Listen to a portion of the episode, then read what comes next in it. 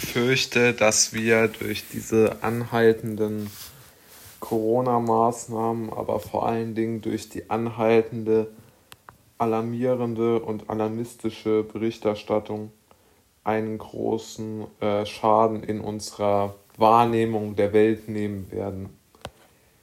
Es gilt ja schon fast äh, zum guten Ton, dass man nur noch äh, völlig äh, alarmistische Stimmen zu Wort kommen lässt. Egal jetzt, ob in dem Beraterkreis der Bundeskanzlerin oder auch ähm, ja, mit, äh, mit allen möglichen anderen äh, TV-Shows und allen möglichen anderen Sendungen sieht man natürlich, dass äh, die, die, die öffentliche Berichterstattung jetzt nicht gerade auf eine differenzierte hm, Betrachtungsweise von, von der Pandemie ähm, ausgehen soll, sondern es soll vor allen Dingen exaggerierend ähm, berichtet werden.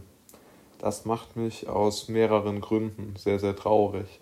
Ähm, der erste Grund ist, dass ich nicht glaube, dass man diesen Zustand jemals verlassen werden kann.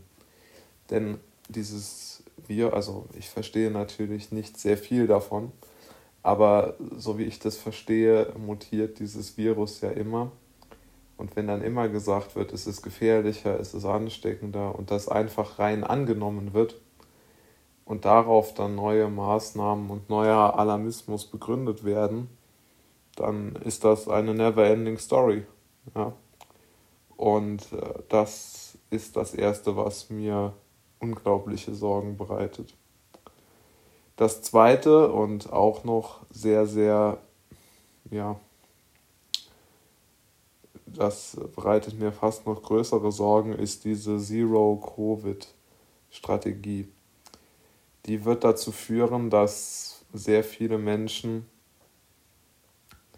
schwerste Kollateralschäden zugefügt bekommen, um ein Ziel zu erreichen, das nicht erreichbar ist. Man muss sich nur in, äh, in,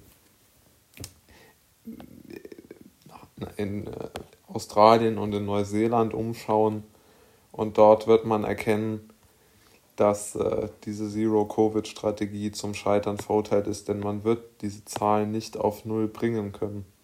Und wenn man dann immer wieder neue Lockdowns verhängt, dann ist man in einer Abwärtsspirale, die sich gar nicht mehr aufhalten lässt. Denn einen Lockdown zu verhängen bei einer vorhandenen Infektion ist absolut ab, abwegig aus meiner Sicht und es macht einen eigentlich nur noch fassungslos.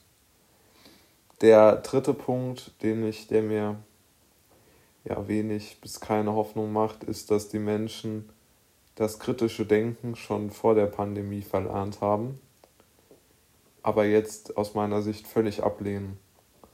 Also wenn man Leute auf der Straße sieht, die alleine gehen mit Maske, mit FFP2-Maske, wenn man Kinder sieht mit FFP2-Maske, wenn man, wenn man Leute im Auto mit Maske sieht, glaube ich, dass, äh, dass das ein Zeichen für, für eine Gesellschaft ist, die keine Risikoabschätzungen mehr vornimmt, sondern nur noch Alarmismus schiebt und nur noch ähm, sich selbst Probleme bereitet. Es ist aus meiner Sicht nicht erklärbar, warum das so, sich so entwickelt hat. Und der vierte Punkt, der mich pessimistisch und traurig macht, ist, dass überhaupt nicht auf die Experten gehört wird, die, äh, die irgendwo eine ja zumindest eine pragmatischere Haltung gegenüber dem Virus hätten. Ob das Streeck ist, Schmidt-Schanner sieht, äh, Schrappe, Stör, wer auch immer. Es wird immer nur auf, auf, auf diese exagerierende Berichterstattung Wert gelegt.